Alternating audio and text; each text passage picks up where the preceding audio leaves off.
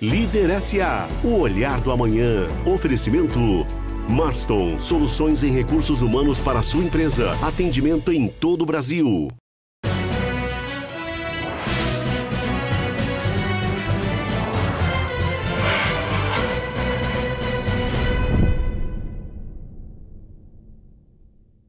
Olá pessoal, quero dar as boas-vindas a todas e todos vocês no nosso SBT. Aqui Junto com vocês, levamos o olhar do amanhã dos maiores líderes do Brasil e do mundo. Diretamente de Londres, na Inglaterra, eu recebo Solange Sobral, a vice-presidente partner da CIT. A CIT é uma Digital Specialist, parceira na transformação digital de ponta a ponta. Nativos digitais, são mais de 25 anos acelerando o impacto de negócios por meio de soluções digitais completas e escaláveis. Com presença global distribuída em oito países, são mais de 3.500 profissionais em estratégia, pesquisa, ciências de dados, design e engenharia. Solange é graduada em Ciências da Computação pela UFSCar, mestre na mesma área pela Unicamp e mãe de três filhos. Assumiu recentemente como principal executiva da gigante de tecnologia CIT no continente europeu e é a primeira mulher a fazer parte do conselho da Unidas, Atualmente tem se dedicado também a apoiar a criação de modelos de gestão mais humanizados nos ambientes corporativos, bem como mostrar o valor da diversidade e da inclusão no ambiente de trabalho, trazendo como consequência a geração de impacto de negócio e social. Solange Sobral, seja muito bem-vinda ao Líder SA e ao SBT. Ricardo, super obrigada por me convidar. Super obrigada. Uma alegria termos você aqui diretamente de Londres para batermos esse papo. Para nós começarmos, Solange, você tem trajetórias de vida e de carreira muito interessantes. Gostaria que você compartilhasse conosco como essas trajetórias se desdobraram até você chegar numa posição executiva tão importante, comandando a operação da CIT no continente europeu. Então, eu começo minha história numa cidade de interior de São Paulo, né, Promissão. É, e eu, eu, brinco, Ricardo, que eu nasci com muitos nãos, né? Então, não por ser mulher, não por ser negra, não por estar numa cidade de, de interior, né? distante aí das grandes universidades, dos grandes centros de negócios, né? Ali na minha infância eu consegui entender que a educação poderia ser uma grande alavanca para me abrir oportunidades, né? E eu começo ali muito cedo a me dedicar muito a estudo, então, né, sendo sempre a aluna nota 10, a aluna super dedicada, super esforço, e é interessante né, que quando eu entendo isso depois, estudando diversidade e inclusão, né, é, esse, esse elemento de super esforço ele é muito presente né, nas carreiras aí de muitas outras pessoas, mulheres e pessoas negras de grupos aí que a gente chama de grupos minorizados, né? E eu tive também um apoio, eu acho que o apoio também é um outro elemento super importante, né? Eu acho que nas nossas carreiras, e, e também acho que na, nas nossas nas nossas vidas, né? Então eu tive o apoio de, de um tio, um tio de consideração, é. Eu estudei sempre em escola de estado e esse tio ele me ajudou a pagar um cursinho. Tá? E esse cursinho foi muito fundamental porque ele me colocou numa universidade estadual, né? Que me deu espaço depois para fazer um mestrado no Unicamp, é, e de onde é, eu, eu, eu parto ali a minha carreira na CIT. E a CIT é uma empresa de 25 anos, né? Uh, eu entrei como a quinta colaboradora, estou há 24 anos na CIT, né, e Legal. fiz toda a minha carreira uh, ali. Né? Então, eu começo como desenvolvedora de software, e logo no início da minha carreira, eu tinha uma paixão muito grande por liderança. Né? Então, eu começo a liderar time, começo a liderar engajamentos com os nossos clientes, começo a liderar né, a, a, a próprio, o próprio relacionamento né, da, a, da, da CIT com os nossos clientes, né? vou fazendo a minha carreira de liderança até uh, culminar né, numa, numa, numa vice-presidência executiva, e que eu confesso para você, Ricardo, talvez há um tempo atrás eu não falasse tanto de cargo, né, mas hoje eu também entendo a importância né, de, de novo, sendo mulher, sendo negra, é mostrar que sim, né, é possível se a gente fizer alguns ajustes nos mecanismos de oportunidades que a gente tem, tem hoje. Né? Então, chego a essa posição, uh, lidero, uh, aceitei uma empresa, né? Para quem não conhece, é uma empresa uh, que a gente fala que é uma, uma, uma digital specialist, né? Uma especialista digital, né? E a gente constrói soluções digitais e, e, junto com essa construção de soluções digitais, a gente faz uma grande transformação dentro das empresas, né? Para que essas empresas fiquem mais aptas a operar no, que a gente chama de um mundo digital, num contexto digital.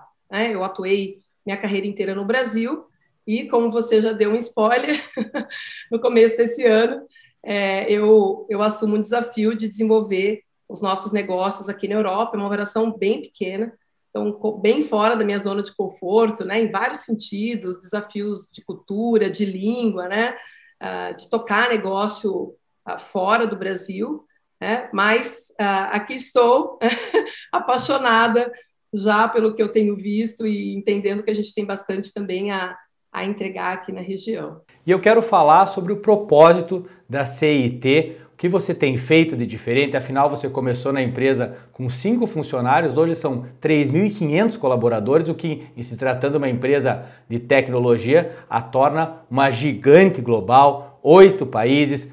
Fala pra gente dessa trajetória e do atual momento. O nosso propósito CIT por trás desse shift digital, dessa transformação digital, é como tecnologia, como novos modelos organizacionais trazem impacto não só para os negócios, mas, mas também ah, para as pessoas, né, para os ambientes corporativos e também para a sociedade.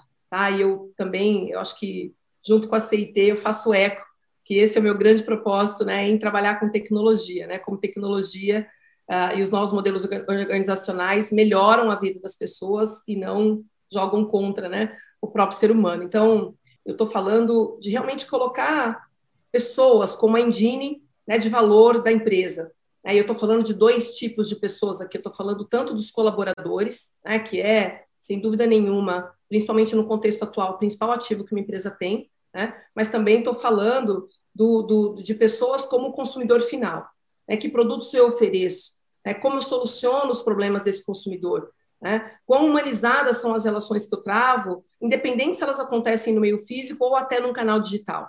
Né, porque no final do dia, eu acho que quando a gente também se posiciona no lugar, do, no lugar do consumidor, a gente também quer é, um atendimento acolhedor. Quando eu falo de, de ambiente organizacional, a nossa batalha ou a nossa luta né, é, é humanizar os ambientes corporativos. Né? Eu acho que a, a, gente criou ambientes corporativos que são insustentáveis, né? é, emocionalmente falando, fisicamente falando. A gente tem um trabalho muito forte em humanizar né, os, ambientes os ambientes corporativos. Né? E aí eu estou falando realmente de humanizar as relações entre os times, né? eu estou falando em humanizar as relações entre líder, né, entre colaborador. Então, como a gente dá espaço né, para que, que, as pessoas sejam quem elas são, né, consigam contribuir ah, com o seu background, né, com o que elas trazem, né, e, e, e definitivamente a gente consiga criar um ambiente de criatividade e de inteligência coletiva, que de fato eu diria que são fatores muito fundamentais para as empresas que estão buscando um posicionamento no, no contexto digital. Né? E por fim, né, eu acho que aí de novo, né, por trás da transformação digital, né, além de business, impacto para o negócio, para as pessoas e para os ambientes corporativos, né, a gente também se preocupa muito em, em como a gente promove o impacto para a sociedade. Né? Então, aí trazendo temas, né, como ISD, como diversidade e inclusão, né, então como a gente olha, né, você falou, a diversidade ela é dada, né, o, o Brasil ele é um país diverso, né, agora a equidade, né, a inclusão, a gente tem que construir, não é uma jornada simples, né, mas eu acho que cada, eu diria mais, eu diria que cada líder, cada executivo, e na verdade a cada colaborador que hoje tem né, o privilégio de ter um, um, trabalho, de ter um emprego, eu acho que a gente também tem a missão de olhar essa pauta né, de SD, de diversidade e inclusão, com muita seriedade. É o que, que a gente faz nos nossos ambientes corporativos para a gente é, criar mais oportunidades para quem hoje não tem, né, para quem hoje não está é, dentro das nossas empresas e, e, e, sem dúvida nenhuma, né, é, é, é faz parte da nossa sociedade que é tão diversa. Meu propósito uh, como executiva é isso, né? Colocar a tecnologia, colocar os novos modelos é, organizacionais e de gestão a favor do ser humano, né? Como isso vem para melhorar a, as nossas vidas, né? E eu penso muito, eu tenho três filhos, né? Então eu penso, não é não é esse ambiente que eu quero deixar de legado para os meus filhos, para os meus filhos, né? Então como a gente também uh, melhora isso tudo uh, para as próximas gerações. Né? falar de inovação numa empresa como a CIT é quase ser redundante, mas sei que aí a inovação está muito atrelada à cultura organizacional. Como isso acontece é, dentro da companhia? Super fundamental o tema de inovação, porque se a gente olhar os problemas que a gente tem hoje, né, os problemas sociais, ou mesmo dentro das empresas ou fora dela, né, é, só com muita inovação para a gente resolver. E aí, e aí, Ricardo, eu gosto de desmistificar o tema inovação, sabe? Para mim, eu, eu conceituo inovação como a nossa capacidade de resolver problemas de forma criativa. Né? E por que, que eu acho importante desmistificar? Porque muitas vezes você fala assim, eu preciso inovar, e aí você bloqueia né, a criatividade completamente. Então, eu falo que muita empresa, né, ela, ela fica ali na inércia da inovação, ela não consegue dar um passo, né? E, e na maioria das vezes não é por falta de boas ideias, né? Ela fica bloqueada de fato, né? Então, eu acho que a, a, primeira coisa que eu gosto de trazer é simplificar um pouco esse conceito e trazer como né, uma habilidade criativa de resolver problemas. Né? E aí, uh, eu, eu, o que eu vejo né, é que uh, para uma empresa hoje inovar, né, ela precisa de dois pilares que para mim são fundamentais. Então, você comentou, né, cultura de inovação. Né? Então, a gente precisa gerar um espaço onde a gente estimula a criatividade. Né? Então, uh, se a gente, por exemplo, uh, nutre na nossa empresa a cultura do medo, né? se a gente nutre um ambiente corporativo onde errar não é possível, né? onde a gente precisa de super-heróis que estão sempre acertando, né? dificilmente essa empresa ela inova no ritmo que a aceleração digital pede hoje. Né? Então, é, é, a cultura de inovação ela pressupõe a criação de um espaço onde as pessoas é, podem errar, onde as pessoas precisam, às vezes, falhar rápido para aprender rápido, né? Até falhar é parte do processo humano de aprendizado, né? Mas ela também não acontece só com essa cultura de inovação, né? A inovação ela também precisa de ferramental. Então ela precisa de processos, ela precisa de modelos de trabalho, ela precisa de ferramentas, né? E hoje a gente tem, né, uma, uma eu diria uma gama aí é, de, de, modelos que ajudam. Então, a gente está falando de, de, metodologias ágeis, né, ou metodologias linhagem, né, que são uh, metodologias que já preparam a empresa para ciclos mais curtos de aprendizado. Né? A gente tem modelos que são uh, experimentais, a gente chama de cultura de experimentação, né, que são modelos onde você trabalha com hipóteses. Né? Então, eu não tenho a solução final para um problema, mas eu tenho uma hipótese de solução. Então, eu preciso entregar logo aquela solução na mão do meu consumidor né, para que ele me dê o feedback se eu estou no caminho certo ou não da solução. Então, de novo, as coisas estão mudando muito rapidamente. Né? Então, essa, essa habilidade de ajustar rapidamente o seu produto, sua solução é super fundamental é, é, como modelo de operação dentro de uma empresa que quer ser inovadora. Né? Então, eu diria que esses dois pilares, né, não só a cultura de inovação, mas ter de fato um ferramental né, que suporta e modelos e processos que suportam né? Eu diria essa inovação é, que é criativa, mas é um pouco estruturada também, né? É, eu acho que é a forma como a gente lida com inovação na CIT, eu acho que é a forma também como eu vejo empresas mais ágeis uh, lidando, sabe? Então, menos sobre uma grande ideia uma vez por ano, mas mais sobre inovação virando cultura, né? E entrando no dia a dia das empresas, onde, uh, no fundo, as empresas vão gerando né, um, um, exército de solucionadores de problemas, né, um exército de pessoas cada vez mais criativas, né, que colaborativamente resolvem os problemas tanto dentro da empresa quanto né, de quem está fora, né, dos, dos, dos consumidores uh, finais. Né. Eu vou lhe desafiar um pouco, Solange. Eu sei que a CIT já adotou o modelo híbrido de trabalho e isso é algo que a imensa maioria das empresas irá enfrentar. Compartilha como você fez isso no seu estilo de gestão, sendo que por aí é, já é uma realidade. O que nos ajudou bastante, Ricardo, foi, é, eu acho que a valorização que a gente sempre teve muito grande pelas nossas pessoas antes de qualquer coisa, sabe? Então, é, não importa se a gente está pelo Zoom ou se a gente está junto aqui fisicamente, né? eu preciso olhar nos olhos de quem está do lado de lá, né? E no, no, na mensagem corporal, que é mais difícil de ler, mas eu preciso entender, amigão, você não está bem hoje, né? Vamos conversar um pouco, né? E, e, se a gente vê que tem mais de um, mais de dois, mais de cinco assim, então por que não né, estruturar isso corporativamente para a gente dar um suporte emocional para as pessoas. Isso foi o que a gente fez e eu acho que ao longo desse um ano e meio a gente foi é, se acostumando e melhorando, né, esse modelo de trabalho. A gente ainda está 100% remoto, né, mas sem dúvida nenhuma a gente já decidiu por um modelo híbrido de trabalho. Tá? Então a gente deve ter um modelo. É, primeiro que a gente né, isso abre né, oportunidades de contratação de pessoas em qualquer lugar do mundo. Né? Então, isso também é muito importante para o nosso negócio, esse, esse ambiente multicultural, multilíngua, né? acessar né, esse, esse, outro conhecimento que, que né, não, não seria possível uh, sem esse aprendizado. Então, sem dúvida, né, abre, abre esse espaço de, de, de oportunidade de aprendizado, né, é, mas também abre desafios.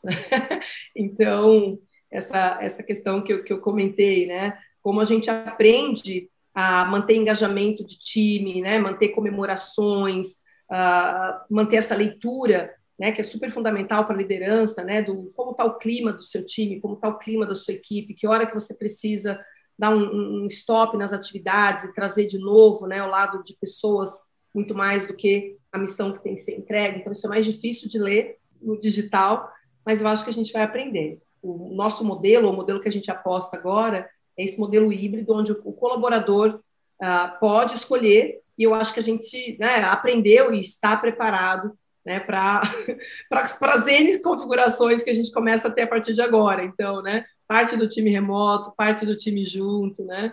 E, e é um desafio ainda, com certeza, mas eu acho que esse é o, o modelo que deixa as pessoas mais confortáveis é, é, pelo menos eu diria aí no, no curto, médio prazo. Solange, infelizmente o nosso tempo está acabando e há uma pergunta que, pela honra de entrevistar as maiores lideranças latino-americanas e até globais, eu gostaria de fazer a você. Para Solange Sobral, a vice-presidente da CIT e atualmente no comando da operação no continente europeu, qual o Brasil que dá certo? Eu acho que só tem um Brasil que dá certo.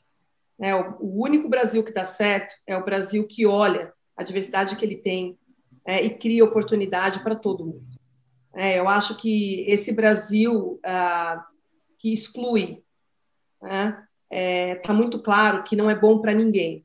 Né? A, a, gente viu empresas grandes, né, empresas menores, com queda brusca de faturamento, simplesmente porque o poder de consumo da população cai. Então, essa, essa discrepância enorme né, social, financeira que a gente nutre no país, ela não é benéfica.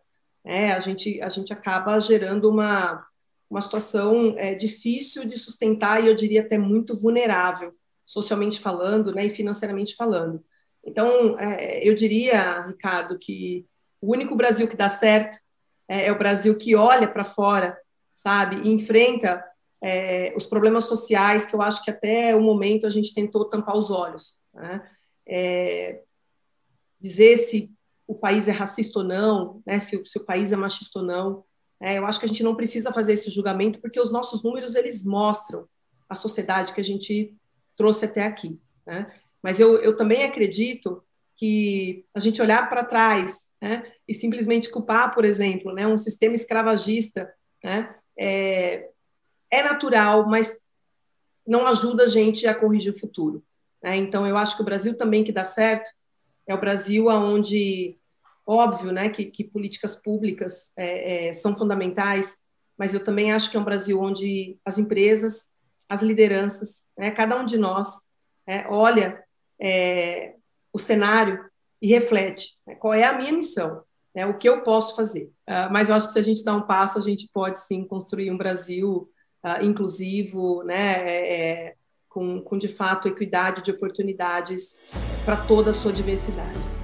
Precisamos enfrentá-lo do ponto de vista etimológico da palavra, de frente. Solange, muito obrigado pela sua presença em nome do Líder SA e do SBT. Foi uma alegria ter você conosco e reitero, as portas estarão sempre abertas a você e a CIT. Muito obrigado. super obrigada pela oportunidade de abordar uma pauta aí tão importante para a nossa sociedade, para as nossas empresas. Eu quero agradecer imensamente a sua audiência e convidar todas e todos para nos acompanhar no Instagram, ricardo.sbt, líder.sbt. Até o próximo programa. Líder SA, o olhar do amanhã. Oferecimento Marston, soluções em recursos humanos para a sua empresa. Atendimento em todo o Brasil.